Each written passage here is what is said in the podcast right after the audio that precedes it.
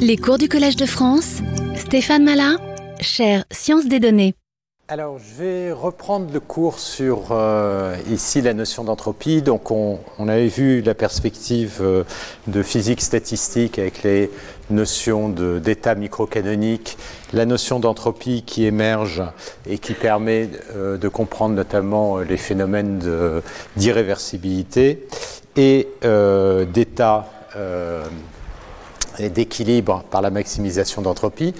Ensuite, la dernière fois, ce qu'on a fait, c'est qu'on a regardé l'entropie euh, d'un point de vue de la théorie de l'information, ce qui nous a permis de, réaliser qu'en fait, c'était vraiment une notion mathématique totalement autonome par rapport euh, à la physique euh, statistique, qui est intrinsèquement attachée à la notion de probabilité et de probabilité d'un grand ensemble de variables qui amène à un phénomène de concentration et euh, aux ensembles typiques qu'on a vus. Alors, ce qu'on va faire aujourd'hui, c'est regarder la même chose, mais dans un cadre plus général. Il y a un élément très important euh, que j'ai mentionné euh, la dernière fois qui permet d'avoir ce phénomène de, de, concentration dans des ensembles typiques, c'est le fait qu'on regarde des familles de variables aléatoires, x1, x2, xn, qui sont indépendantes. Évidemment, ça c'est un cas pas très intéressant parce que ça veut dire, si vous prenez par exemple une image, c'est un ensemble de pixels que vous pouvez chacune voir comme des variables aléatoires. Euh, le nombre de pixels, bah, c'est de l'ordre d'un million, mais elles sont évidemment pas du tout indépendantes. C'est pour ça qu'il y a de la structure, qu'il y a euh, euh, de la géométrie dans les images. Donc tout le problème va d'essayer de voir euh, en quoi est-ce que cette notion d'entropie peut se généraliser dans ce cas-là? Est-ce qu'on a quand même des phénomènes de concentration qui permettent de faire émerger cette notion d'entropie? Et on va voir que c'est le cas à condition d'avoir une hypothèse supplémentaire. Et les hypothèses supplémentaires qu'on va utiliser, c'est les notions de stationnarité et d'ergodicité. Pour ça que j'avais dit au départ du cours qu'on allait très largement se placer dans ce cadre de euh, stationnarité et d'ergodicité, parce que c'est le cadre mathématique dans lequel on arrive vraiment à définir proprement ces notions d'entropie et, les utiliser. Alors, ça ne veut pas dire qu'on ne peut pas étendre ce cadre, mais euh, ça devient tout de suite euh, beaucoup plus complexe. Donc, ça, c'est les questions euh, qu'on va se poser notamment aujourd'hui. Et puis ensuite, on va voir cette question qui est l'évolution temporelle de l'entropie qui amène à ces états d'équilibre. Pourquoi est-ce que l'entropie augmente dans le temps?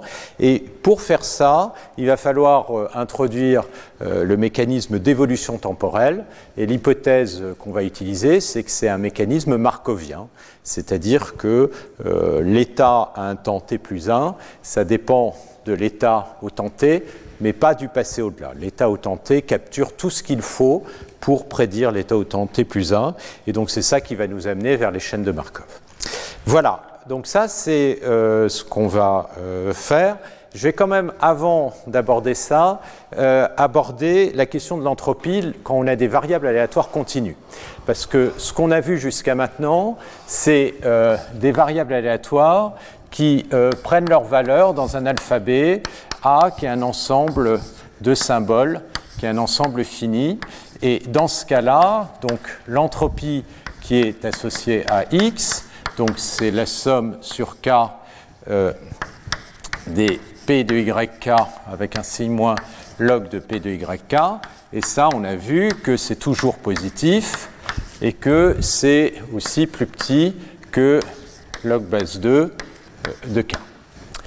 Maintenant, euh, qu'en est-il si x prend des, des, des valeurs, par exemple, dans R, donc des valeurs continues, comment est-ce qu'on généralise euh, cette notion d'entropie Donc j'ai mentionné, alors on appelle ça plutôt l'entropie différentielle. J'ai pour mentionner que euh, la formule, bah, finalement, on peut l'étendre brutalement, c'est-à-dire, faut pas oublier que qu'est-ce que c'est que ceci? Ceci, c'est en fait l'espérance de moins log de p de x.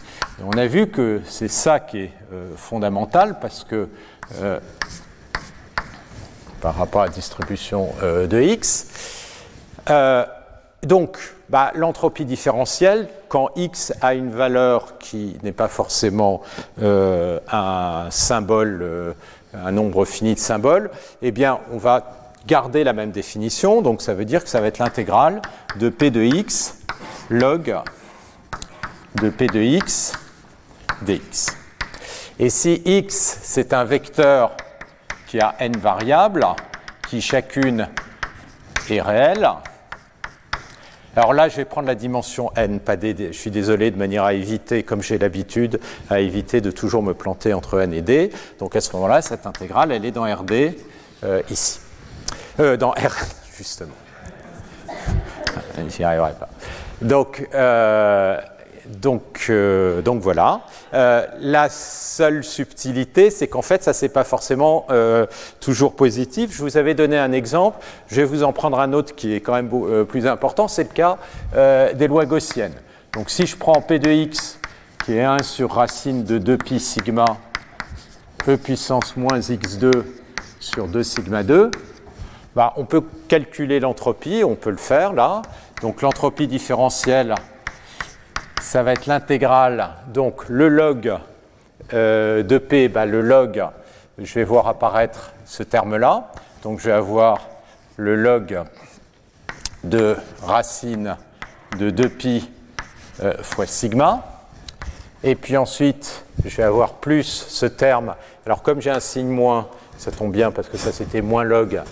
Euh, donc ça devient, euh, pardon, ceci. si je prends le log de ceci avec le signe moins, ça va me donner x2 sur 2 sigma 2. Et puis tout ça, j'ai multiplié par la proba. Donc ça c'est log moins log de p fois p de x dx. Évidemment, l'intégrale de p de x, c'est pour ça qu'on a cette constante de normalisation, elle vaut 1. Donc si j'intègre p de x contre ce log qui est une constante, ça va euh, me redonner euh, le log. Et donc euh, là, j'ai un. Donc ça me fait log de racine de, de, pi. Je vais sortir le log de sigma. Et puis ensuite, j'ai l'intégrale de x2 p de x. Mais l'intégrale de x2 p de x, c'est justement la variance. Et ici, comme j'ai une gaussienne qui est de variance sigma carré, ça va me donner sigma carré, l'intégrale de x de p de x, divisé par sigma 2, ça va me faire plus 1,5. Alors le plus 1,5, souvent on le rentre euh, là-dedans, ça s'écrit comme 1,5 log de 2pi e plus log de sigma. Donc voilà, ça c'est comme ça qu'on, par exemple, on calcule l'entropie euh, d'une gaussienne. Alors il y a une petite chose qui est intéressante de voir, c'est qu'en fait, la variance ici, elle réapparaît comme une somme euh, sur le log de sigma. Et on voit en particulier que euh, ça, c'est une constante. Si sigma commence à devenir petit, donc la distribution devient étroite, eh bien, donc on a une gaussienne qui commence à devenir très étroite. Ça, c'est un sigma qui est large et ça c'est un sigma qui est petit, eh bien ça, ça va devenir très négatif, et donc l'entropie différentielle, effectivement, peut devenir négative.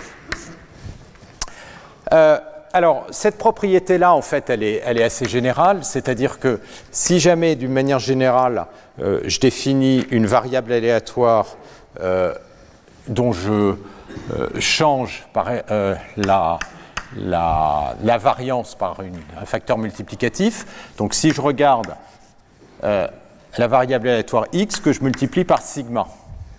Alors à ce moment-là, donc si x est par exemple de variance 1, euh, sigma x va être de variance sigma. Donc l'entropie différentielle, en fait c'est la même chose que l'entropie différentielle de x plus log de sigma. En fait, ça c'est un cas particulier dans le cas gaussien, ça c'est l'entropie différentielle d'une gaussienne normalisée, et puis là il y a le plus log de sigma qui est dû au fait qu'on a rescalé qu'on a redilaté la distribution. Alors, donc je vous donne toutes ces propriétés parce que c'est des choses qui arrivent ensuite dans les calculs. Donc ça, comment euh, ça se vérifie?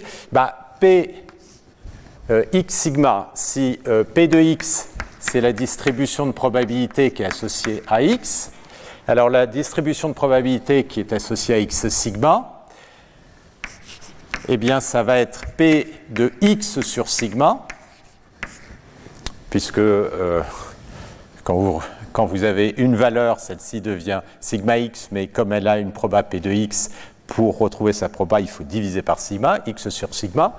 Et puis, vous avez besoin d'introduire, comme l'intégrale de ça doit être égale à 1, vous avez le jacobien qui rentre, et donc ça, c'est la densité de proba. Donc maintenant, on peut regarder ce que c'est que cette quantité-là. Ben, cette quantité-là, c'est l'intégrale du log de ceci. Le log de ceci, ça va être donc le log de 1 sur sigma, plus euh, le log de P de x sur sigma. Donc ça, c'est le log de ma proba, fois la proba. Et la proba, c'est 1 sur sigma P de x sur sigma dx. Alors, vous avez un moins log de 1 sur sigma fois la, proba ici qui est d'intégrale 1. Donc ça, ça va me redonner ma constante. On retrouve bien log de sigma. Et maintenant, j'ai le log de P de x sur sigma, 1 sur sigma, P de x sur sigma. Je fais le changement de variable x' égale x sur sigma. Et je retrouve P de x' log de P de x' dx'. Et donc, je retrouve bien l'entropie différentielle de x.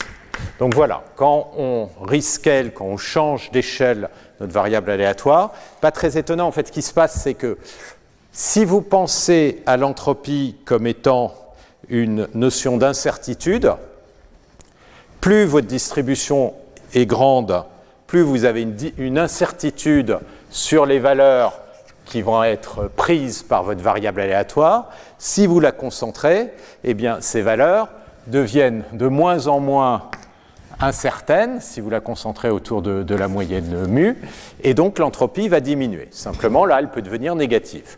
Et jusqu'à ce que vous ayez un Dirac, et l'entropie euh, va tendre vers moins l'infini, euh, parce que là, c'est un Dirac dans le monde du continu.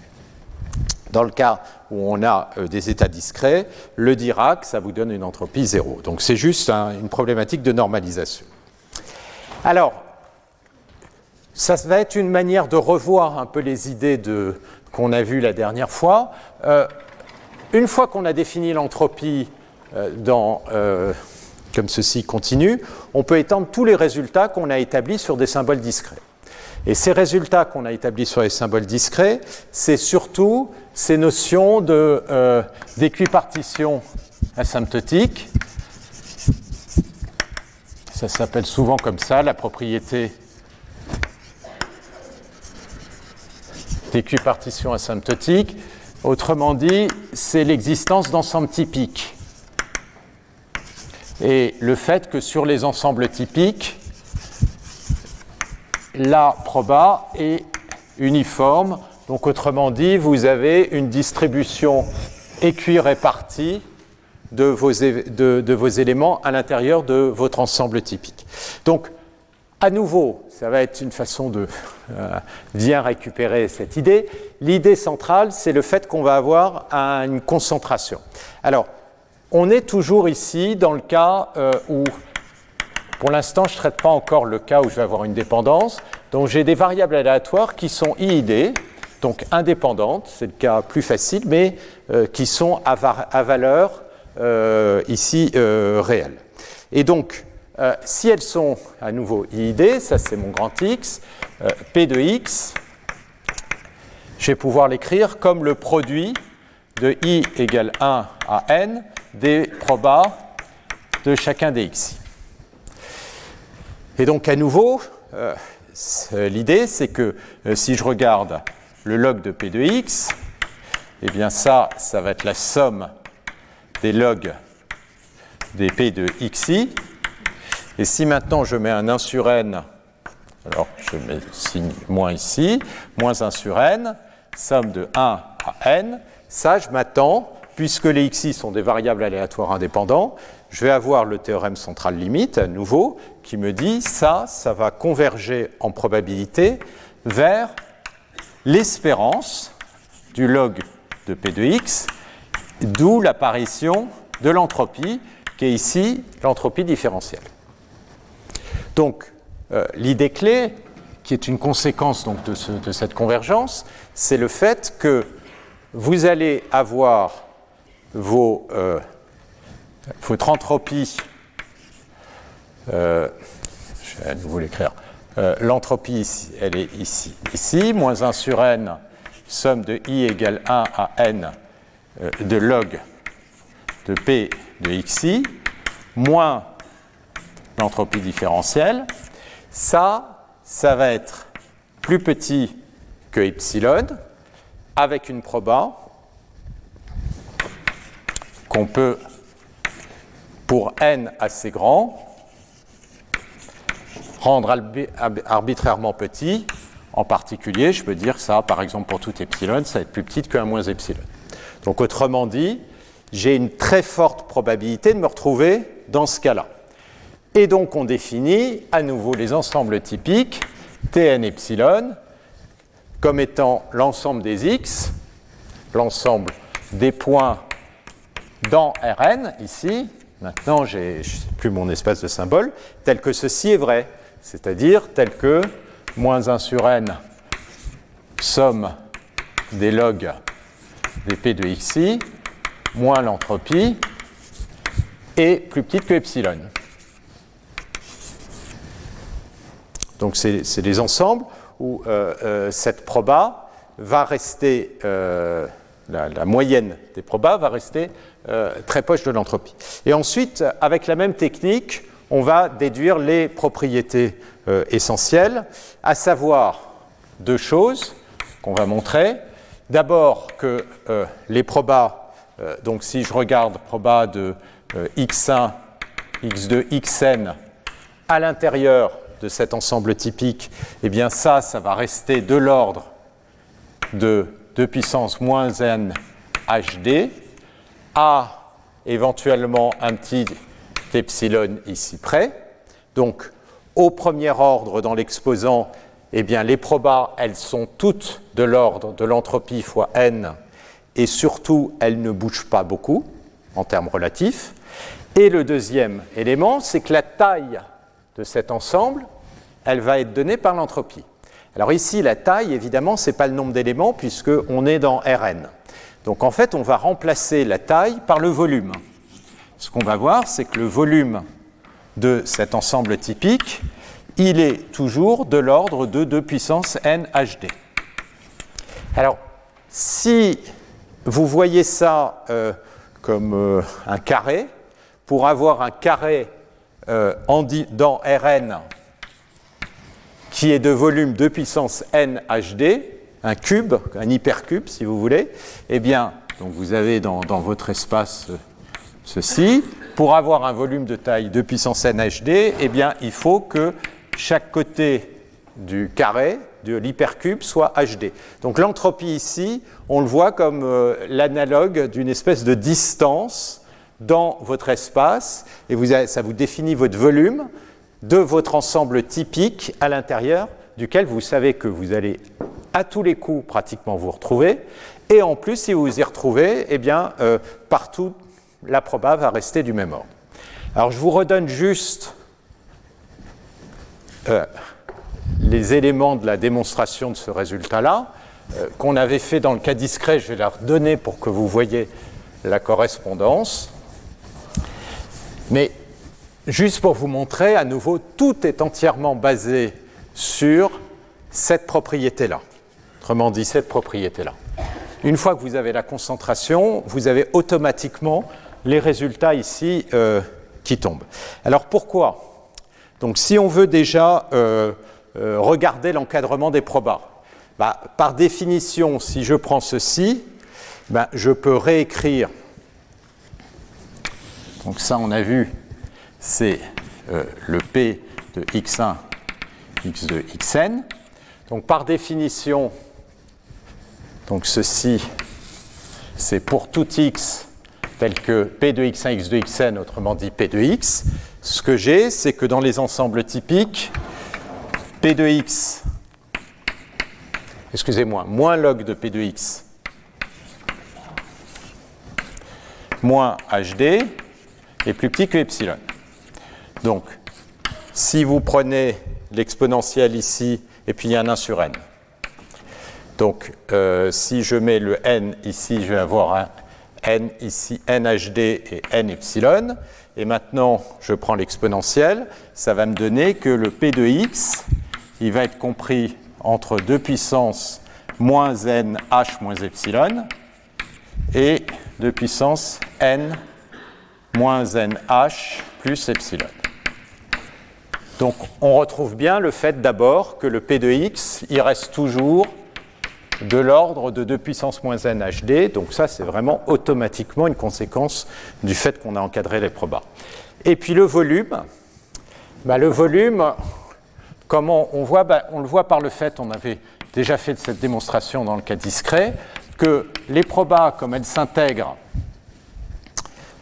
bah, ça c'est toujours plus grand que l'intégrale sur l'ensemble typique de P de x euh, dx, mais sur l'ensemble typique, la proba, elle est plus grande que 2 puissance moins nh plus epsilon. Donc ça, ça va être plus grand que 2 puissance moins nh, ça c'est l'entropie différentielle à nouveau plus epsilon, fois l'intégrale sur l'ensemble typique de 1 dx. Et ça, c'est par définition le volume. Donc ça, vous retrouvez ici le volume de l'ensemble typique. Et donc vous avez que, comme ceci, c'est plus petit que 1, eh bien le volume, il est plus petit que 2 puissance n h plus epsilon. Et puis pour avoir l'inégalité inverse, on utilise le fait que la probabilité de se retrouver dans Tn epsilon,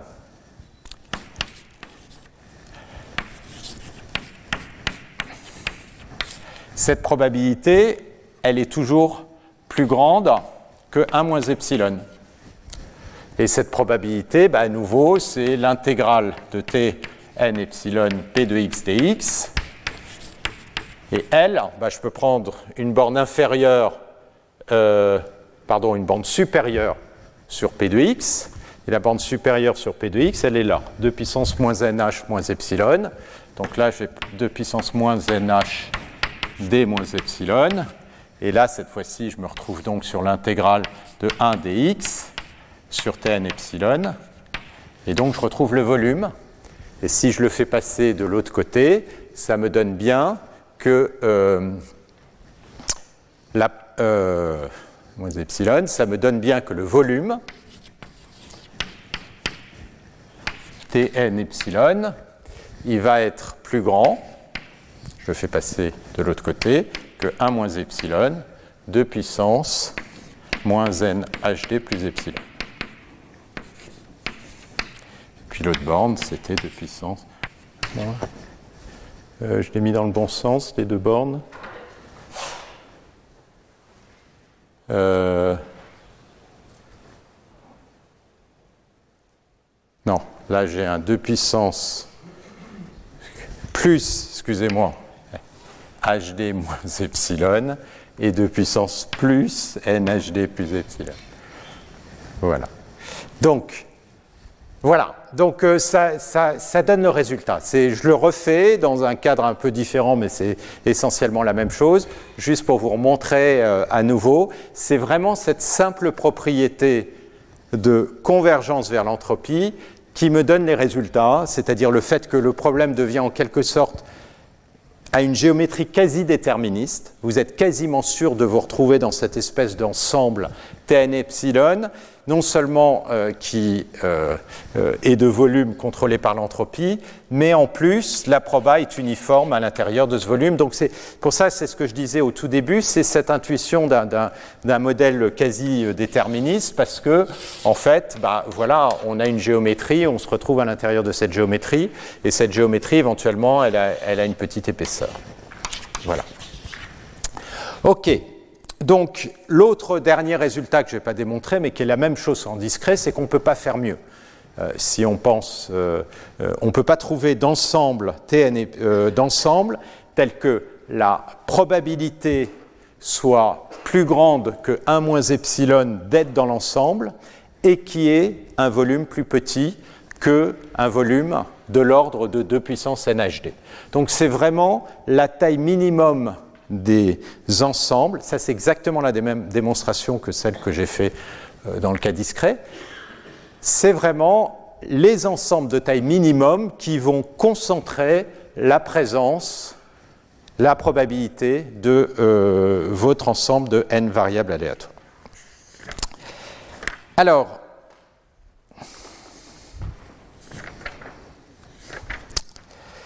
maintenant, ce qu'on va regarder, c'est la possibilité de se libérer de cette hypothèse d'indépendance. Donc c'est là que les choses deviennent euh, nettement plus subtiles et en même temps intéressantes parce que, comme je le disais, c'est là qu'on va pouvoir essayer de, capturer de la structure, de, la dépendance et le lien euh, avec l'entropie. Mais on peut tout de suite avoir une intuition sur le type de résultat qu'on va avoir. À nouveau, l'idée c'est que l'entropie, c'est une forme de mesure d'incertitude sur euh, la valeur que peut prendre potentiellement votre euh, séquence de n variables aléatoires. Donc si jamais vous avez de la dépendance, bah, ça veut dire que la variation de x va être réduite. D'accord? Si je connais x1, alors j'ai de l'information sur x2, si elles sont dépendantes. Si je connais x2 et x1, j'ai de l'information sur x3. Donc ce qu'on se dit, c'est que la présence de cette euh, dépendance va avoir tendance à réduire l'entropie. Réduire l'entropie, c'est une bonne chose, euh, notamment par exemple pour le codage. Ah, au passage, euh, ce que j'ai raconté sur le cas continu, on ne peut pas coder une variable aléatoire continue avec un nombre de bits fini, parce qu'il faut un nombre de bits infini pour avoir une précision infinie sur un réel. Par contre, ce qu'on fait, c'est que euh, si jamais j'ai un x, je peux éventuellement admettre une petite erreur epsilon. C'est ce qu'on appelle l'erreur de quantification. Et si j'accepte d'avoir une petite erreur, alors à ce moment-là, je peux utiliser un nombre de bits fini. Et donc, ça revient en quelque sorte à revenir au cas discret, mais en faisant une couverture de votre ensemble Tn epsilon par des petites boules de rayons epsilon. C'est ce qu'on appelle les problèmes de, sphere packing, de vous prenez des ensembles et vous essayez de mettre à l'intérieur de sphères. Et évidemment, le, euh, le code optimal, la, manière de, faire ça optimal, c'est ce qui va vous permettre d'avoir un nombre minimum de sphères, parce que le nombre de bits, ça va être le nombre de sphères, quoi, le log du nombre de sphères. Donc, il y a un lien direct entre cette euh, notion d'entropie différentielle et le codage, mais pour ça, il faut introduire la notion de quantification. Donc ça, euh, c'est quelque chose qu'on avait vu euh, l'année dernière, que je ne vais pas revoir ici. Donc, je reviens sur les notions de dépendance.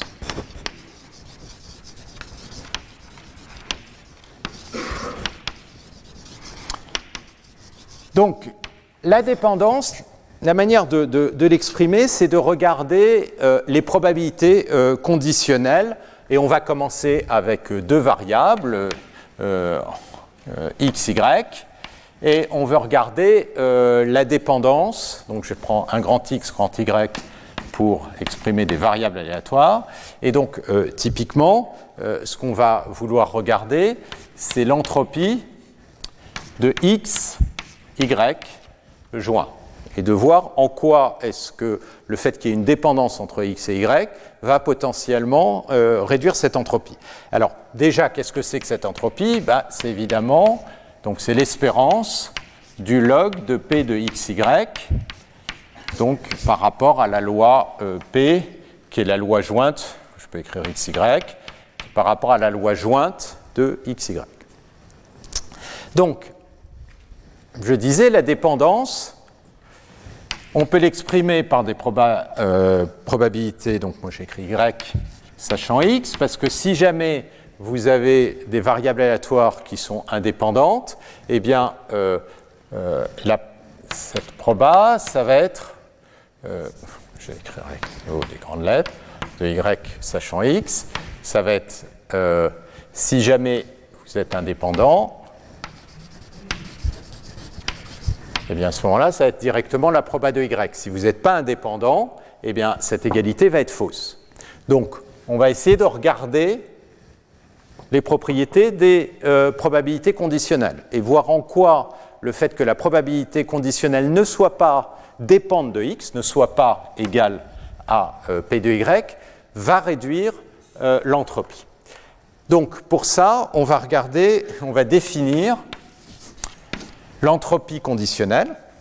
Donc l'entropie euh, conditionnelle de y sachant x, donc c'est défini comme étant la moyenne sur toutes les valeurs que peut prendre x. Donc somme sur x. Alors là, euh, je vais me remettre dans le cas où euh, x et y appartiennent à des alphabets finis. Donc, euh, de manière à ce que toutes les entropies soient positives, ce qui va être plus facile pour établir tout ça. Donc, ça va être ceci fois l'entropie de y sachant x. Alors ça, maintenant, l'entropie de y sachant x, bah, c'est bien défini. Ça, c'est somme sur x, donc de pomme de x. C'est ceci, c'est une loi de proba.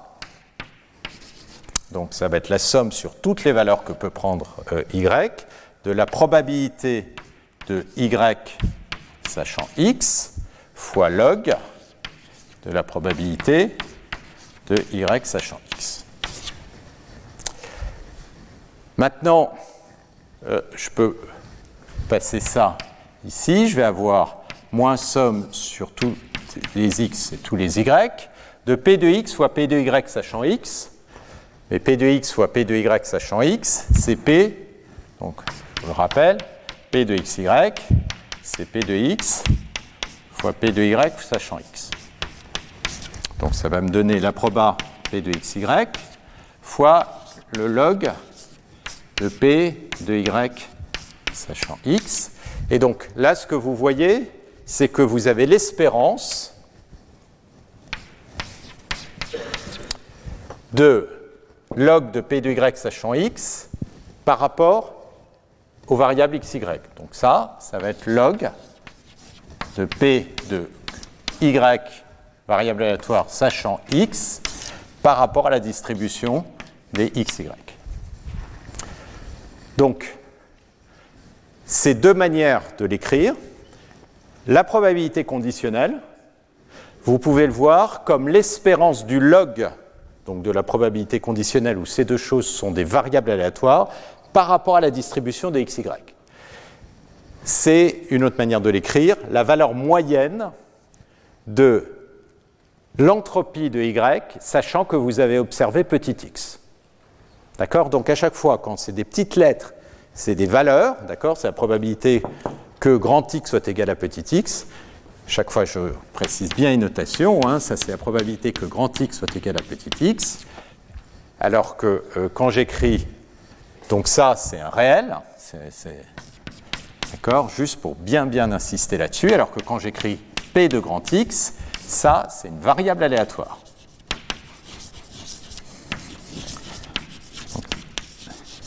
C'est pour ça que quand on écrit euh, quelque chose comme ça, c'est l'espérance d'une variable aléatoire. Donc ça, il faut bien, ça c'est des choses qui, sont, euh, sur lesquelles on peut chaque fois faire des confusions. Faites bien attention. Donc là, j'ai une variable aléatoire qui dépend de y et de x, parce que ça c'est deux variables aléatoires, et je prends l'espérance par rapport à mes deux. Voilà. Donc, euh, le, la première propriété qu'on va voir, c'est le lien entre, c'est la formule de Bayes euh, sur ces entropies. Donc je vous donne à nouveau toutes ces propriétés parce que notre but, ce vers quoi on avance, c'est d'essayer de comprendre, quand je vais avoir n variables aléatoires, en quoi est-ce que l'entropie va être réduite ou pas par l'existence de dépendance. Donc il y a un petit résultat, propriété, qui vous dit que l'entropie, si vous avez deux variables aléatoires x, y, eh bien, c'est en fait l'entropie de x, donc plus l'entropie de y sachant x. Alors ça, c'est assez naturel si vous pensez en termes d'information. Ça vous dit que ou d'incertitude. L'incertitude sur xy, c'est d'abord, si je prends la première, l'incertitude que je peux avoir sur la valeur prise par x. Et une fois que je connais la, valeur prise par x, eh ben, ça va être l'incertitude de euh, la valeur de y par rapport, sachant que je connais x. D'accord? Donc ça, c'est cette propriété très importante, c'est que les entropies sont additives. Et on peut en fait euh, faire le processus inverse, c'est-à-dire commencer par imposer les propriétés d'additivité en se disant euh, l'information ça s'additionne et, on, et démontrer que forcément à ce moment-là l'entropie à une constante près ça doit s'écrire comme le log l'espérance de log de la proba. Donc ça, c'est un autre chemin que, que, Shannon a aussi pris ensuite euh, avec Macmillan pour montrer qu'en fait, cette espérance de log de P de X, il n'y a vraiment pas de choix. C'est une autre manière de voir, c'est que c'est une conséquence de l'additivité de l'information. Donc, euh, alors comment ça, ça se démontre? Ben, On peut reprendre euh, l'entropie de xy. Qu'est-ce que ça va être à nouveau? C'est l'espérance par rapport à ma variable jointe de xy de log de p de xy. Mais euh, p de xy, ben, je peux l'écrire comme p de y sachant x.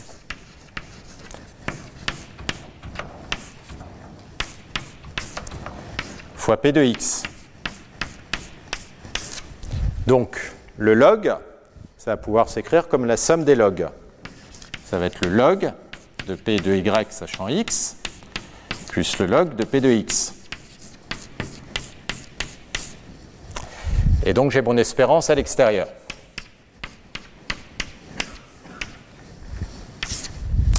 Maintenant, l'espérance de log de P de x par rapport à x, c'est l'entropie de x.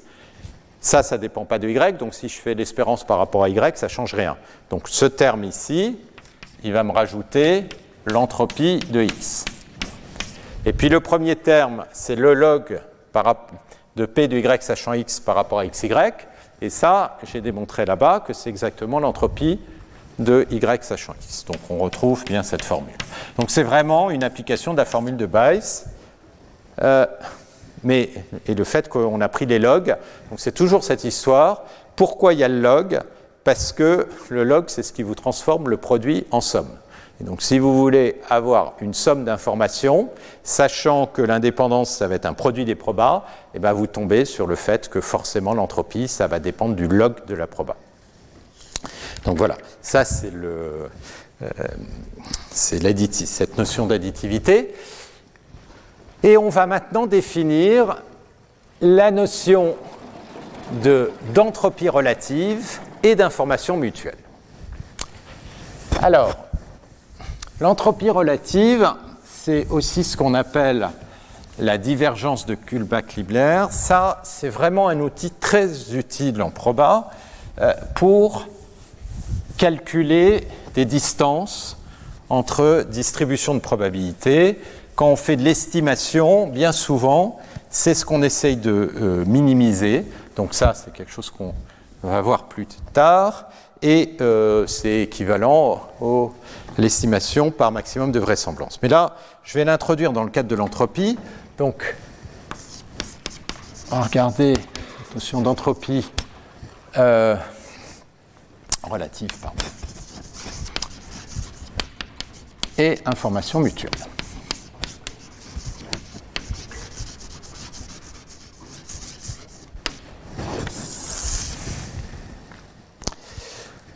Euh, donc, je vous donne la définition. On va l'écrire euh, comme ça, KL parce que c'est euh, Kullback on appelle ça aussi la divergence. Ce n'est pas une distance, vous verrez parce que ce n'est pas symétrique, de Kullback-Libler. Donc, entre deux distributions de proba P et Q, c'est l'intégrale de P de x log de P de x divisé par Q de x dx. Alors, déjà, ce n'est pas symétrique, d'accord euh, La divergence entre P et Q, ce n'est pas égal à la divergence entre Q et P, parce que vous voyez, les, deux n'ont pas le même rôle à cause du P de X qui est ici. Euh, il y a une propriété qui va être fondamentale, c'est que ça, c'est bien toujours positif et que ça va être égal à 0 si et seulement si P égale à Q. Donc on a bien une espèce de notion de distance, mais pas tout à fait parce que ce n'est pas euh, une mesure qui est euh, symétrique. Donc ça, euh, on va démontrer. À nouveau, ça, on peut l'écrire comme l'espérance par rapport à la distribution de P de log de P de X sur Q de X. D'accord? Si je l'écris euh, comme ça, c'est sachant que X suit la distribution euh, de P. Alors, une interprétation de cette divergence peut se voir en termes d'inefficacité de codage. Quand on fait du codage, ce qu'on a vu, c'est que si jamais je veux coder un X, donc à nouveau, il hein, faut bien euh, le X potentiellement avoir n variables comme ceci, ce qu'on a vu, c'est que si je fais un code optimal, le nombre de bits, il va être de l'ordre de l'entropie. Et pourquoi il va être de l'ordre euh, ce, que, ce, que, ça veut dire, c'est que, en fait, chaque symbole x, le nombre de bits en moyenne qu'il va falloir pour le coder, ça va être le log de p de x, avec un signe moins, donc si vous imaginez en termes de bits, ça veut dire qu'en moyenne, chaque symbole x va être codé par log de p de x, avec un signe moins, moins log de p de x bits. Et effectivement, en moyenne, du coup, vous retrouvez le fait que donc si euh, je regarde en moyenne pour n'importe quel grand x, eh bien le nombre de bits, ça va être HD. Et euh, il y a des codes où on peut le faire exactement c'est-à-dire que le nombre de bits, on le fixe exactement à log de p de x en prenant l'entier juste supérieur, et ça, ça s'appelle le code de Shannon. OK. Maintenant, imaginez que vous ayez un code de Shannon, donc chaque symbole, x, vous le codez avec un nombre de bits qui est variable, qui est log de p de x. Et maintenant, vous faites une erreur, c'est-à-dire qu'en fait, euh, euh, vos, données, ils ont une distribution p de x, mais vous avez fait une erreur, vous, vous croyez que cette distribution c'est Q de x, donc le code que vous allez construire, ça va être un code où le nombre de bits pour chaque x, ça va plus être log de p de x, mais ça va être log de q de x, avec un signe moins pour que ce soit positif parce qu'on euh, vous a donné une, fausse information, mais c'est toujours ce qui va se passer. Vous allez prendre par exemple des données, vous allez faire un modèle, vous allez estimer la proba, bah, votre estimation elle va toujours un peu fausse et vous allez définir le code le meilleur possible étant donné cette estimation. C'est ce qu'on fait quand on fait un standard, JPEG, JPEG 2000, etc. Donc en fait, qu'est-ce qui se passe? Bah, Votre code, le nombre de, de bits que vous allez associer à X, ça va être ça. Et donc maintenant, vous voulez regarder quel est le nombre de bits qu'il va vous falloir pour votre code, eh ben, le nombre de bits qu'il va vous falloir pour votre code, ça va être l'espérance sur toutes les données, mais les données x, elles suivent la distribution p. Donc ça va être l'espérance de log de q de x. Et en fait, c'est inefficace. Vous auriez pu faire mieux. Qu'est-ce que vous auriez pu faire? Vous auriez pu plutôt avoir le code optimal où au lieu d'associer un nombre de bits à chaque x qui est celui-là, vous auriez associé un nombre de bits qui est celui-là. Eh bien, qu'est-ce que vous allez regarder? Ça, on va voir, ça va être plus grand que ça. Donc ça va être euh, ça moins ça. Et ça moins ça, c'est exactement... Euh, clac, clac. Est-ce que j'ai un signe? Oui, euh, ça moins, mais là, ça c'est, euh, j'ai un signe, excusez-moi ici. Et donc, la différence entre les deux, c'est exactement égal à ceci, c'est-à-dire la distance de Kullback-Libler entre euh, P et Q. Et donc, vous voyez que cette distance, vous pouvez l'interpréter en termes d'inefficacité de codage, de surplus du nombre de bits moyen qu'il vous faut si vous avez utilisé la proba Q de x au lieu d'utiliser la proba P de x. Alors évidemment, maintenant il y a euh, ce résultat important, mais qu'on a déjà donné euh, intuitivement, c'est que ceci, cette distance relative, elle est toujours positive et elle va être égale à 0 si et seulement si P égale à Q. Donc c'est ça qui fait que c'est vraiment une bonne euh, mesure, non pas une métrique à nouveau parce que ce n'est pas une distance, mais une bonne mesure pour comparer deux distributions P et Q.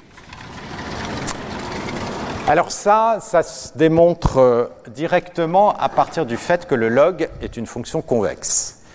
Donc, si je regarde euh, cette quantité, je vais regarder, euh, je vais mettre un 6 moins, comme ça, ça va être, euh, de la divergence, pardon, je l'ai écrit KL, entre P et Q. Donc si je mets un signe moins, ça va être l'intégrale de P de X moins log de P de, de, X, ça va me donner log de Q de X sur P de X dx. Donc, ça, c'est donc l'espérance par rapport à la distribution de P de log de Q de X sur P de X. Alors, si vous avez une fonction qui est convexe, il y a un théorème de base qui est l'inégalité de Jensen, sur les fonctions convexes, qui vous dit que si f est convexe, vous avez une fonction qui est comme ça, eh bien, si vous regardez l'espérance de f d'une variable aléatoire x, où x a une euh, proba qui est quelconque, ça, ça va être toujours plus grand que la transformation de l'espérance par f. Alors ça, on le voit bien, si vous prenez deux points ici, vous avez une fonction ici, vous avez votre variable x et vous avez f de x.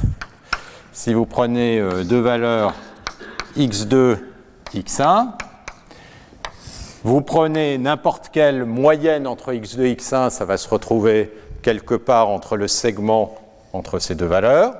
Et maintenant, euh, vous prenez la valeur de f, donc ça c'est la valeur mu, moyenne, ben, la valeur de f, elle est euh, de x, elle est plus petite que la moyenne des valeurs de euh, f de x. Donc la valeur de l'espérance f en l'espérance, ici, c'est plus petit que la moyenne des valeurs de f de x. Ok? Donc ça, généralisé pour tout f. Alors, euh, ici, en fait, le log, il n'est pas convexe, il est concave. Ça, c'est le log.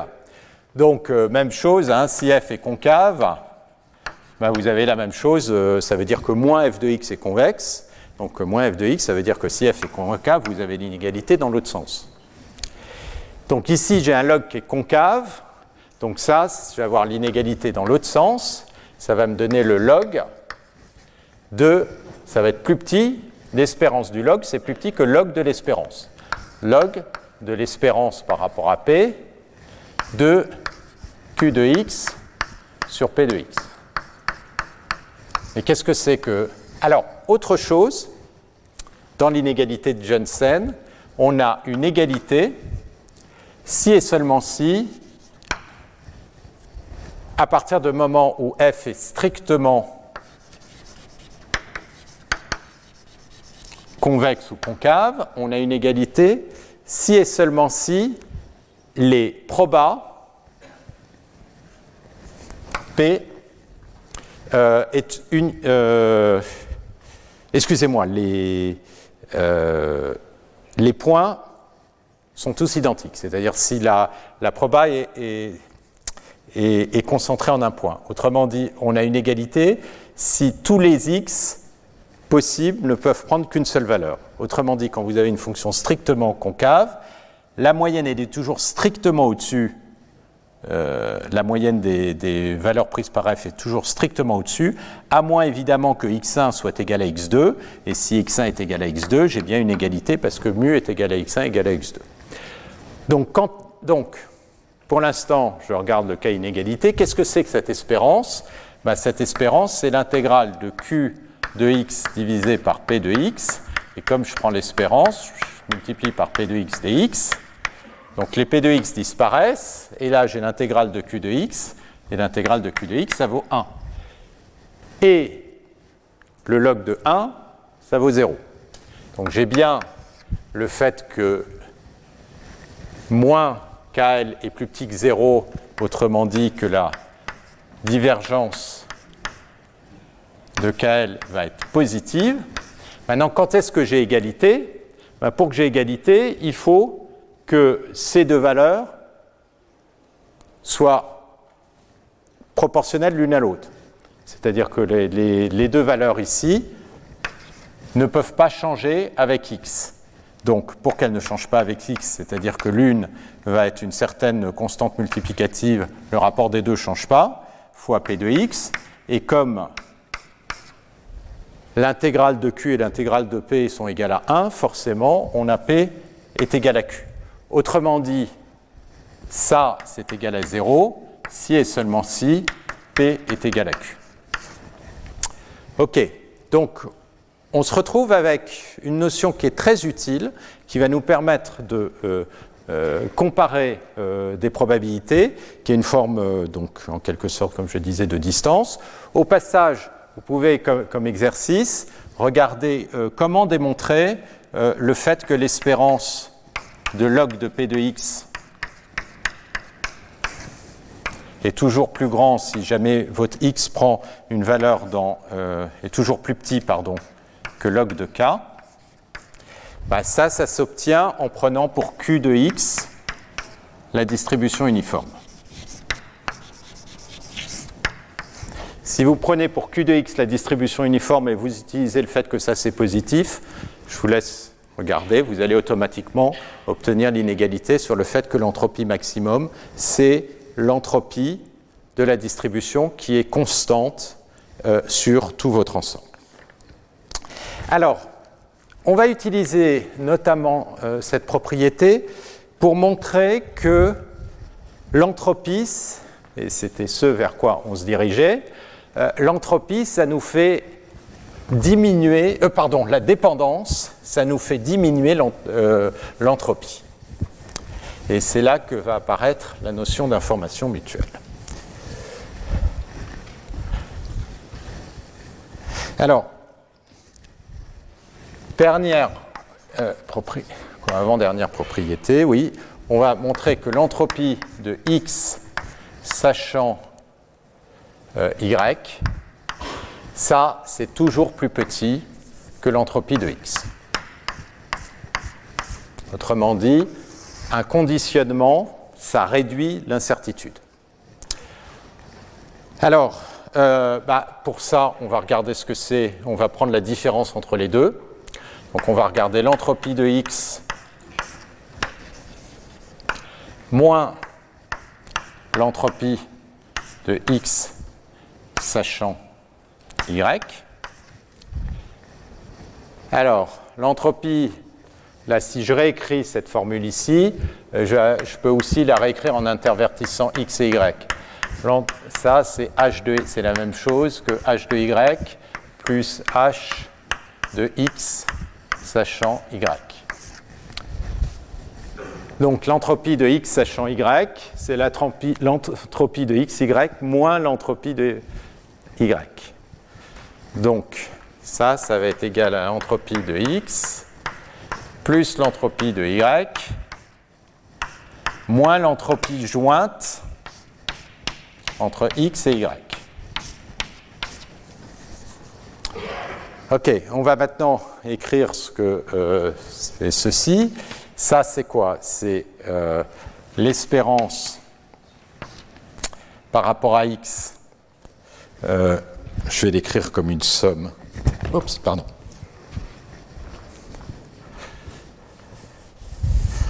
Je vais commencer par celui-là. l'entropie de x, y avec un facteur moins, c'est la somme sur toutes les valeurs possibles prises par x et y de log de p euh, de p de xy fois log de p de xy. Ensuite, ceci, c'est moins somme sur x p de x log de p de x. Et ceci, c'est moins somme sur y de p de y log de p de y. Alors, pour mieux comparer les deux, là j'ai une somme sur xy. Je vais vous enlever euh, tous les petits. Soit plus clair. Euh, bah, comme la somme des p de y vaut 1, je peux écrire aussi ça comme somme de, euh, sur y de p de y fois p de x. Et là, c'était une somme sur y, mais je peux aussi la faire comme une somme sur xy de p de x, euh, p de y, puisque à nouveau, somme de p de x vaut 1.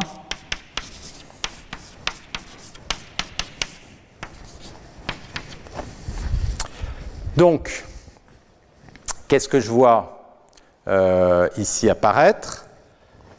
C'est que je vais avoir somme de pxy, log de p de x plus log de p de y. Mais log de p de x plus log de p de y, c'est log de p de x fois p de y. Donc je peux réécrire ça comme p de x fois p de y. Et ça, c'est quoi? Eh bien, euh, excusez-moi, euh, j'aurais pas dû l'écrire avec p de x fois p de y, j'aurais dû la prendre là. Euh, excusez-moi. J'ai dit une bêtise. On va reprendre.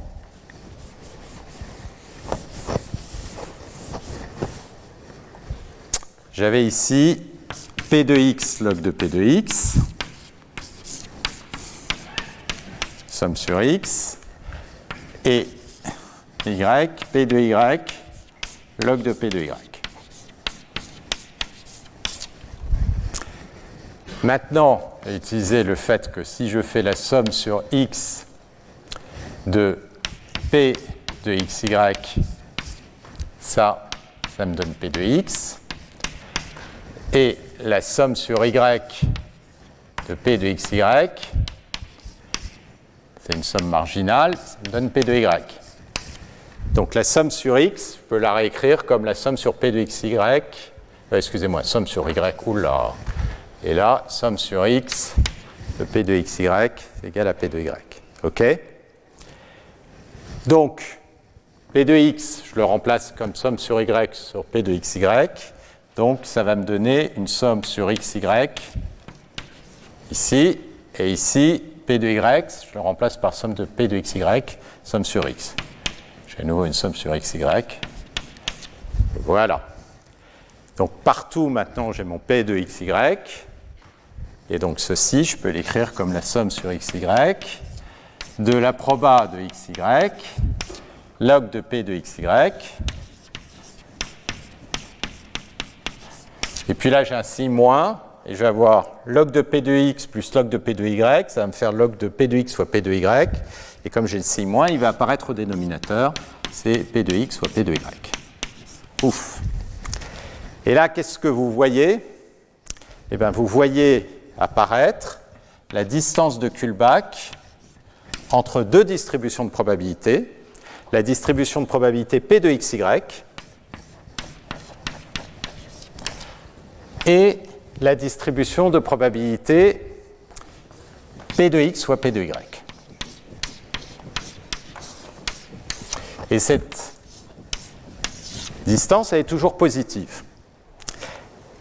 C'est quoi cette distance? Cette distance, c'est la distance entre la probabilité jointe des deux variables et la probabilité qu'on obtiendrait si jamais les deux étaient indépendantes. Si les deux variables étaient indépendantes, leur probabilité serait P de x fois P de y. Et donc l'écart entre ces deux probabilités, elle est mesurée par cette euh, distance, cette divergence de Kullback-Libler, ça, c'est aussi ce qu'on appelle l'information mutuelle, qu'on note souvent I, I, I de X, Y. Et ce qu'on vient de démontrer, c'est que ça, c'est toujours positif. Donc cette quantité, cette information mutuelle, elle est toujours positive. Et qu'est-ce qu'elle donne? Elle donne d'une certaine façon la réduction d'incertitude sur Y quand on connaît X, et ça c'est symétrique, ou sur X quand on connaît Y. D'accord? Donc ça, c'est important, c'est ça qui est à la source de la réduction d'entropie quand on a un conditionnement, quand on a une dépendance. La raison pour laquelle l'entropie se réduit, ça peut être vu autrement dit, la réduction d'entropie, c'est l'information qu'une variable donne sur l'autre, c'est donc cette notion euh, d'information mutuelle.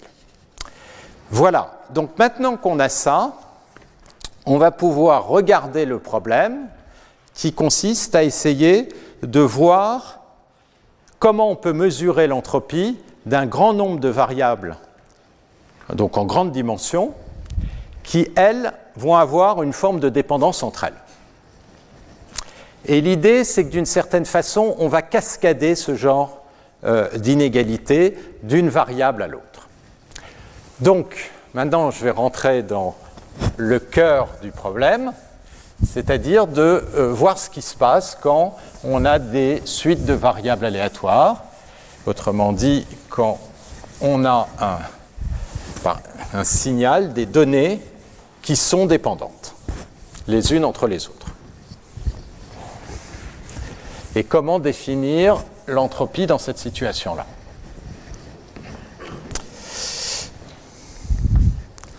Donc on va revoir cette notion d'équipartition qui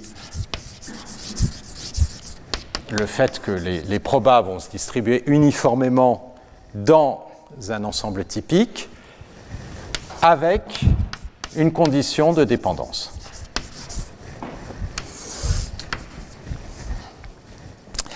Donc, il y a euh, une façon euh, dont euh, on peut définir l'entropie quand on va avoir un grand nombre de variables aléatoires. C'est donc on peut regarder cette entropie jointe comme ceci comme étant l'espérance du log des probas de x1, x2, xn. Ça, ce n'est pas un problème. L'entropie sous cette forme, c'est bien défini. Mais euh, le problème, c'est de comprendre comment ça, ça va se comporter quand n augmente. Parce que euh, l'intuition a priori qu'on a, en tout cas dans le cas de la physique, c'est que l'entropie, c'est ce qu'on appelle une variable euh, extensive, c'est-à-dire que l'entropie va augmenter comme le nombre de particules. Donc la question qu'on va euh, se poser, c'est comment est-ce que ceci évolue quand n augmente? Est-ce qu'on attend, si on s'attend à ce que ça augmente comme le nombre de particules, c'est que si je mets un 1 sur n ici, et donc ici un moins 1 sur n, eh bien, quand n tend vers l'infini, ceci, ça converge vers une constante qui serait l'entropie moyenne, qu'on appelle aussi le taux d'entropie.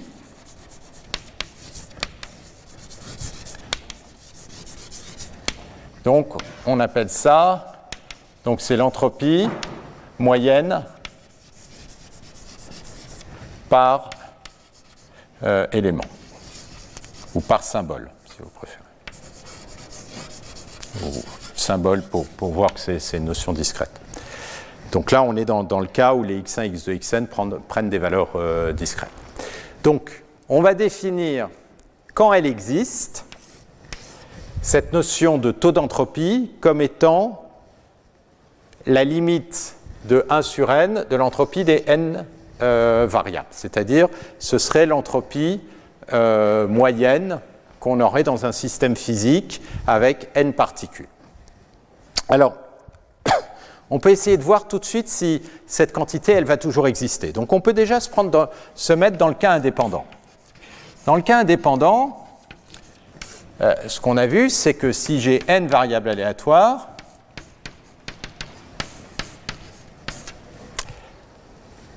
bah, à ce moment-là, l'entropie, comme mes variables, elles ne sont pas dépendantes, les conditionnements vont être zéro, ça va être la somme des entropies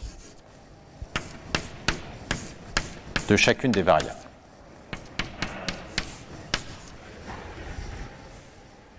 Donc là, c'est l'additivité de l'entropie quand euh, j'ai des variables aléatoires qui sont indépendantes. Et si je mets un 1 sur n ici, je vais avoir, je peux mettre un 1 sur n ici. Et donc maintenant, la question que je me pose, c'est est-ce que ça, ça converge à tous les coups vers une quantité comme ceci Et la réponse, a priori, c'est non. Il n'y a aucune raison. Ces entropies H de XI, euh, si les XI se, se, comportent tous différemment, par exemple, vous pouvez prendre des variables aléatoires binaires, les XI, qui valent soit 0, soit 1, avec une probabilité P qui n'est pas la même pour chaque i, et donc 1 moins p ici. À ce moment-là, l'entropie h de xi, ça va être moins l'état 0 p de i log de p de i. Et puis le deuxième état, c'est l'état 1. Donc ça va être, oui, la proba, c'est 1 moins pi, log de 1 moins pi. Ça, c'est l'entropie d'une variable aléatoire binaire. Donc par exemple, si vous avez pi égale 1 ici et 0 ici, eh bien, vous avez un Dirac, l'entropie va être égale à 0. Donc ça, par exemple, ça peut valoir 0 si euh, les probas PI, c'est en fait un Dirac. Et puis ça peut valoir 1 si euh, la proba PI, donc euh, si je prends par exemple PI égale 1, si PI égale 1, bah, c'est à tous les coups égal à 0 et jamais égal à 1, donc mon entropie, ça va être 0. Et si je prends PI égale 1,5, bah c'est le cas où j'ai une chance sur 2 d'être 0, une chance sur 2 égale à 1. À ce moment-là, l'entropie, eh ben, vous vérifiez, ça, ça vaut 1. C'est-à-dire, c'est le cas où il vous faut un bit pour coder si vous avez un 0 ou un 1, sachant que vous n'avez aucune idée si c'est un 0 ou un 1, parce que la distribution est uniformément euh, répartie. OK, donc maintenant, si je change ma probe API, qu'est-ce qui peut se passer? Eh bien, Je peux avoir une longue séquence de 0, et puis ensuite une très longue séquence de 1, etc. Ce qui fait que vous pouvez facilement, je vous laisse le construire, vous débrouiller pour que cette valeur, elle oscille indéfiniment et elle converge jamais. Donc ce n'est pas du tout garanti que, euh, en général, vous allez avoir une entropie moyenne qui va converger. Il y a un cas où ça va converger à tous les coups, c'est si tous les H de XI sont égaux. Si toutes les entropies sont égales, alors si vous faites la moyenne, évidemment, ça va converger vers la valeur de cette entropie. Donc ça, c'est le cas un peu particulier, mais qui est le cas dans lequel on va travailler c'est que l'entropie ne dépend pas de I. C'est une constante. Et donc ça, ça va être le cas stationnaire. C'est-à-dire c'est le cas où on va regarder des variables aléatoires qui ont la même loi. Elles ont une dépendance entre elles, mais elles ont la même loi. Alors, cette hypothèse de stationnarité, il faut voir qu'elle est quand même très très générale. Si jamais je prends une image, n'importe laquelle avec une caméra, si je regarde mon image comme la réalisation de n variables aléatoires, où n c'est le nombre de pixels dans l'image, eh bien, on peut typiquement considérer que c'est stationnaire. Pourquoi? Parce que ma caméra, je peux la pointer là, j'aurais pu la pointer là ou n'importe où. Donc, j'ai la même probabilité pour observer cette image que l'image translatée. Ça, ça veut dire que si je définis mes images comme des réalisations de processus aléatoires, j'ai la même probabilité d'un événement ou de l'événement translaté, et ça c'est la définition de la stationnarité. Donc typiquement, euh, alors ça, ça va être totalement faux si jamais vous regardez des, images de visage qui sont tous centrés au milieu de l'image, parce qu'à ce moment-là, euh, toutes vos images euh, il n'y a, pas de translation. Mais typiquement, quand vous vous baladez dans le monde et que vous regardez avec vos yeux, bah, vous avez des images qui n'ont pas de raison d'être recalées les unes par rapport aux autres. Et donc vous avez toujours cette forme de stationnarité. Donc c'est juste pour vous dire que la stationnarité, ce n'est pas du tout une hypothèse euh, très contraignante. De la même manière, quand vous avez une série temporelle, si vous n'avez pas un moment arbitraire où vous définissez le zéro, il peut être défini n'importe quand, eh bien, vous allez automatiquement avoir euh, un modèle qui est stationnaire. Alors, la stationnarité, je vous donne euh, juste la définition. On va dire que euh, vous avez une séquence Euh, de variables aléatoires, on va dire qu'elle est stationnaire. Si et seulement si, la proba ne dépend pas du décalage. Autrement dit, la probabilité de x1 égale x1, xn égale petit xn, c'est la même chose que la probabilité de x1 plus k égale x1 et xn plus k égale xn. Autrement dit, si vous faites une translation de votre séquence, ça ne change pas sa proba. C'est bien l'idée, si je translate mon image, eh ben, j'ai autant de chances de l'observer parce que ma caméra, elle pointe de façon complètement arbitraire. Donc ça, c'est la notion de stationnarité. Et ce que ça, ça implique en particulier, c'est que la probabilité, parce que ça, c'est vrai pour tout n, pour toute famille n. En particulier, la probabilité que x1 est égal à x1, ça va être égal à la probabilité que x, je peux prendre euh, que x de 1 plus k, pour reprendre ça, est égal à x1. Ça, je peux définir ça comme xn. Donc ça, c'est vrai, excusez-moi, pour toute valeur x1, x2, xn.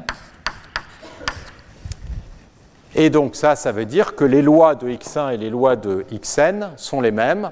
Et donc si les lois sont les mêmes, les entropies sont les mêmes, et donc on est bien dans cette situation-là. Donc la stationnarité, ça implique que les probabilités jointes des n variables ne dépendent pas de la translation, et donc en particulier que les probabilités marginales, probabilités marginales, ça veut dire les probabilités de chaque variable isolée, ne dépendent pas euh, du choix de la position. Et donc dans ce cas-là, on a euh, bien convergence. Alors un exemple simple euh, de, de, séquence comme ceci stationnaire, c'est si vous prenez une machine à écrire, que vous modélisez comme la possibilité, donc vous avez m lettres dans votre machine à écrire, donc à chaque fois euh, si vous, avez, vous tapez de façon aléatoire sur votre machine à écrire, vous allez avoir M symboles. Et si vous avez une séquence de n, chacun va avoir, peut prendre M valeurs. Et la proba que euh, chaque x1 soit égal à un symbole quelconque, ça va être constant ça va être égal à 1 sur m. Donc, à ce moment-là, euh, et si on regarde ceci, ça, ça va être le produit, si je euh, euh, produis mes lettres indépendamment les unes des autres, des P de, des XI, l'entropie de chacune de ces variables, ça va être log m, parce que les, probabilités sont constantes et j'en ai m. L'entropie de x1, x 2 xn, ça va être la somme des entropies. Et donc, et maintenant, si je regarde la moyenne, je vais avoir une moyenne. Et donc, ça va être log de m à chaque fois. J'en ai n divisé par 1 sur m ça va me donner log de m. Donc si vous avez des variables aléatoires indépendantes, évidemment, euh, qui prennent m valeurs possibles, bah, l'entropie moyenne, ça va être euh, log de m, c'est-à-dire l'entropie de chacun des éléments. Alors, il y a une autre notion qui va être un peu plus utile pour définir cette entropie euh, quand on a beaucoup de variables qui sont indépendantes, qui est un peu plus naturelle que cette notion d'entropie moyenne. C'est ce qu'on va appeler l'entropie conditionnelle.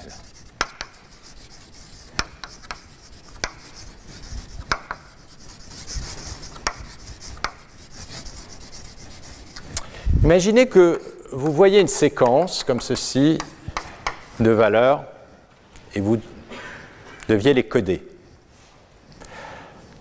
Il y a une stratégie assez naturelle, c'est de prendre la première variable, de la coder, et puis ensuite de prendre la deuxième variable x2, de la coder sachant que je connais déjà la première, puis ensuite la troisième, la coder sachant que je connais déjà la valeur des deux premières, etc. Si vous faites euh, ce genre de choses, ce que vous allez à chaque fois faire, c'est que vous allez prendre une variable xn, la coder sachant que vous connaissez déjà les valeurs de x1, x2, xn-1, et donc le nombre de bits pour coder xn, ça va être l'entropie de xn, sachant que je connais x1, x2, xn. Donc autrement dit, c'est l'information supplémentaire que votre nouvelle variable vous donne relativement à toutes celles que vous connaissiez déjà. Et donc la question qu'on va se poser, c'est est-ce que ça, quand n tend vers l'infini, ça va converger vers une limite que je vais écrire comme ceci. Donc une autre forme d'entropie qui est l'entropie euh, conditionnelle. À chaque fois, c'est l'entropie que j'obtiens ou l'information supplémentaire quand j'obtiens quand j'ai une nouvelle variable. Alors, ce qu'on va démontrer, il me reste 10 minutes, je vais au moins donner le, le, résultat, c'est deux choses. C'est que dans le cas stationnaire, dans lequel euh, on va se placer, si on est les x est stationnaire,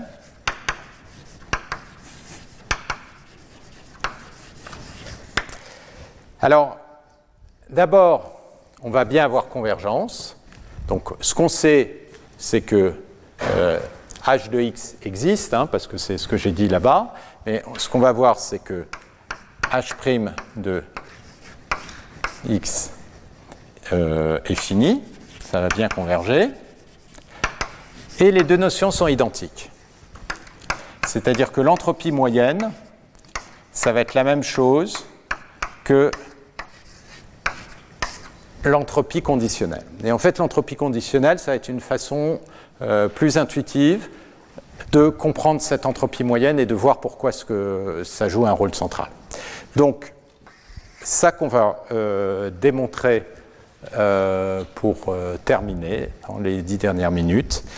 Et ensuite, bah, on aura les bonnes notions, c'est-à-dire que c'est avec ces notions d'entropie conditionnelle qu'on va pouvoir évaluer la réduction d'entropie quand il y a de la dépendance entre les différentes variables. Alors,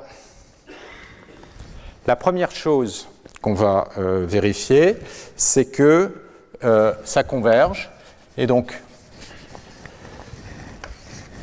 première chose, on va commencer par décomposer, pour relier les deux entropies, euh, l'entropie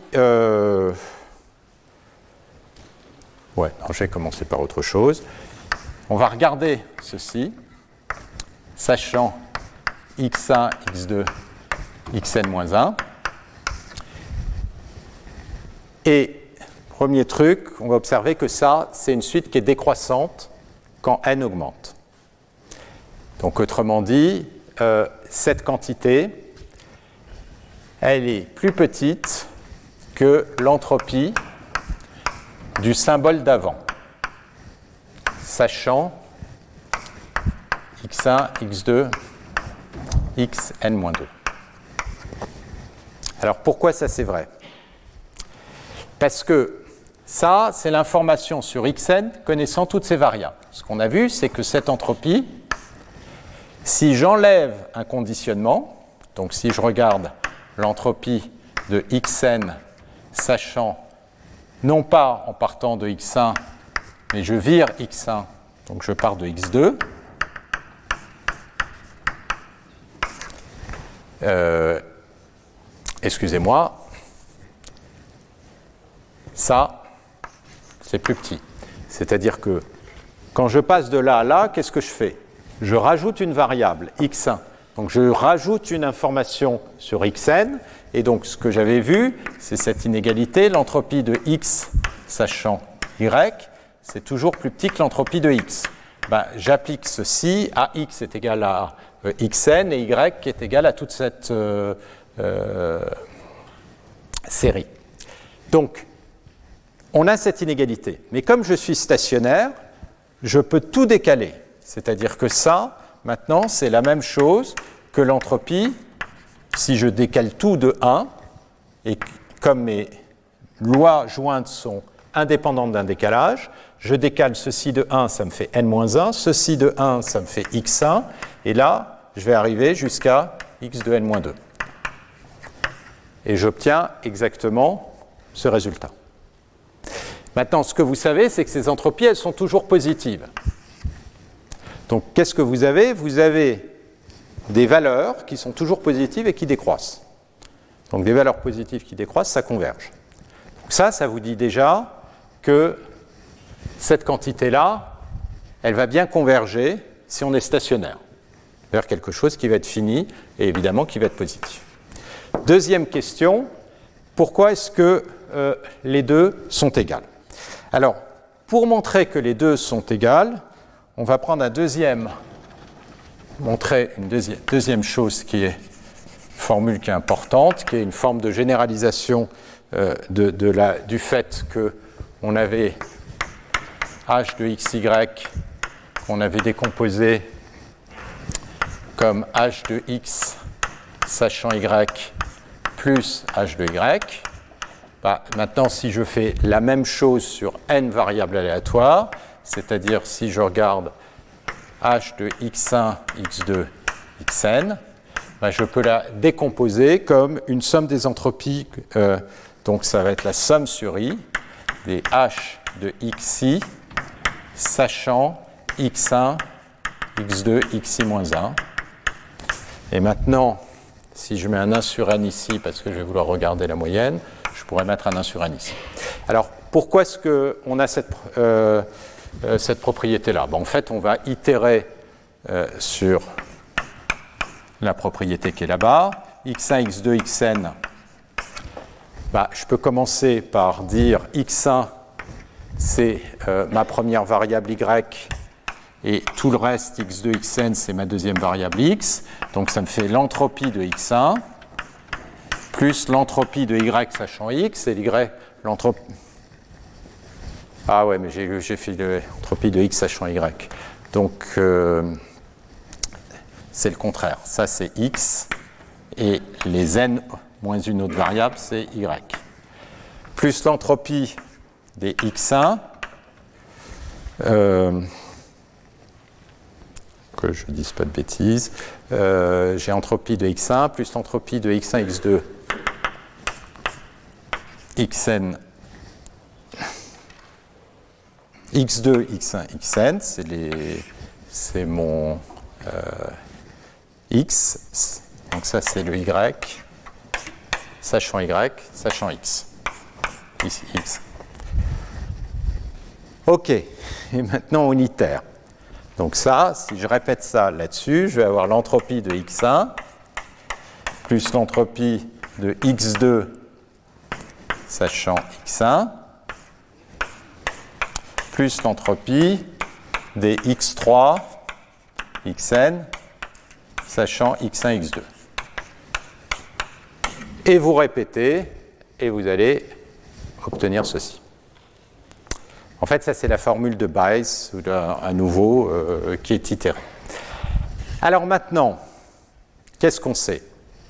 Ce qu'on sait, c'est que chacune de ces quantités-là, quand n tend vers l'infini, ça va converger.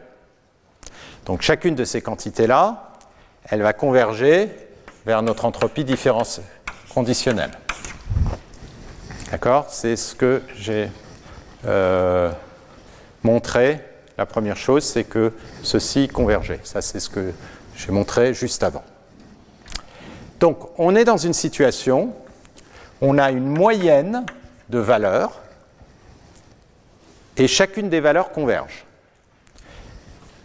Donc, la question, c'est que quand j'ai une suite Donc je vais vous le réécrire de façon un peu plus formelle.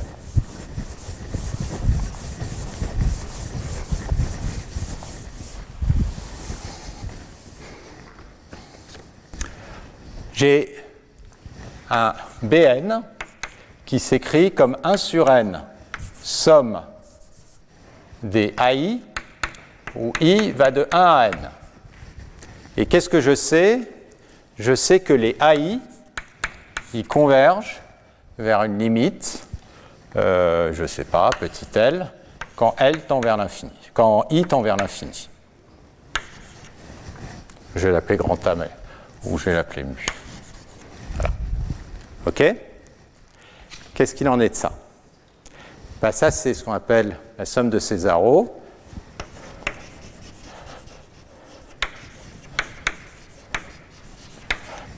Un petit théorème qui vous dit que si les AI convergent vers une moyenne mu, alors la somme ici va aussi converger vers la même moyenne mu.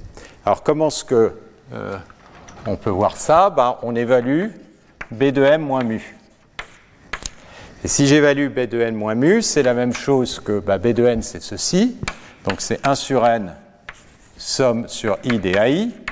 Mais mu, je peux aussi l'écrire comme 1 sur N mu fois euh, sommé N fois. Donc ça, je peux le réécrire comme ceci. Somme de I égale 1 N. Et puis comme je sais que les AI convergent, eh ben, pour n assez grand, je vais avoir que AI moins mu va être plus petit que epsilon. Donc, ça, je peux le diviser en deux. Je vais d'abord avoir les n premiers termes. Donc, quand je dis n assez grand, quand n est plus grand qu'un grand n qui va dépendre de epsilon. Donc, je vais avoir un somme sur n de i égale 1 à n de epsilon des euh, AI moins mu. Donc ça, c'est les cas où je n'ai pas encore convergé. Et puis ensuite, au-delà, quand n est plus grand, eh ben, ceci, je vais pouvoir le borner en regardant directement la somme des valeurs absolues. I va de n epsilon à petit n. Mais ceci, c'est plus petit que epsilon. Donc toute cette somme, j'ai combien de termes? J'en ai n moins n de epsilon. J'ai un 1 sur n fois i moins mu qui est borné par epsilon. Donc ça, c'est plus petit que 1. Tout ça, c'est plus petit que epsilon. Maintenant, cet autre terme. Bah, i moins mu, ça, ça va être plus petit que je peux prendre la plus grande euh, valeur que euh, ceci euh, va prendre. Et donc là, je vais avoir une constante. Et ça est divisé par n. Et quand n tend vers, l'infini, ça, ça va tendre vers 0. Donc ça, ça va être plus petit qu'un epsilon pour n suffisamment grand. Et donc ça, ça va être plus petit que 2 epsilon. Donc ça, c'est un résultat standard qui est quand vous moyennez des valeurs qui elles-mêmes convergent, eh bien la moyenne, elle converge. Donc, ici, l'idée, c'est que quand on regarde l'entropie de n variables aléatoires, en fait, ça s'écrit comme la moyenne des entropies conditionnelles. Et chaque entropie conditionnelle converge quand n tend vers l'infini, donc la moyenne converge, et elle converge vers la même limite, et donc on retrouve ceci. Donc on va voir la fois prochaine comment est-ce qu'on utilise ceci pour avoir forme de théorème d'équipartition. Et euh, qu'est-ce qu'il va falloir rajouter comme hypothèse pour, euh, pour la revoir? Et cette hypothèse, pour enlever le suspense, qu'est-ce que ça va être? Ça va être l'ergodicité. Alors avant d'aller là, euh, on a un séminaire juste après qui va être donné par Giulio Biroli. Donc Giulio est un chercheur, professeur en, physique statistique il était euh, d'abord au CEA et maintenant il est professeur euh, à l'école normale supérieure. Et c'est très, il a un point de vue très intéressant parce que lui est vraiment un, physicien et en même temps a fait ce chemin vers le machine learning. Ce qui va nous montrer, c'est que c'est vraiment un échange entre les deux domaines. C'est-à-dire, c'est pas simplement euh, le fait que la physique apporte potentiellement un machine learning. Inversement, ce qu'on va voir, c'est qu'il euh, y a un retour et que ces deux domaines s'enrichissent. Et donc, on va voir ça dans des cas physiques vraiment concrets, directement euh, en lien avec ces notions d'entropie, comment on les calcule. Et donc, ce sera le séminaire dans un quart d'heure. Je suis à nouveau désolé, j'ai encore oublié les feuilles de présence, donc tant mieux pour les absents. Et euh, voilà, elles seront présentes la semaine prochaine. Voilà, donc on fait un break d'un quart d'heure et on se retrouve pour le séminaire de Julio.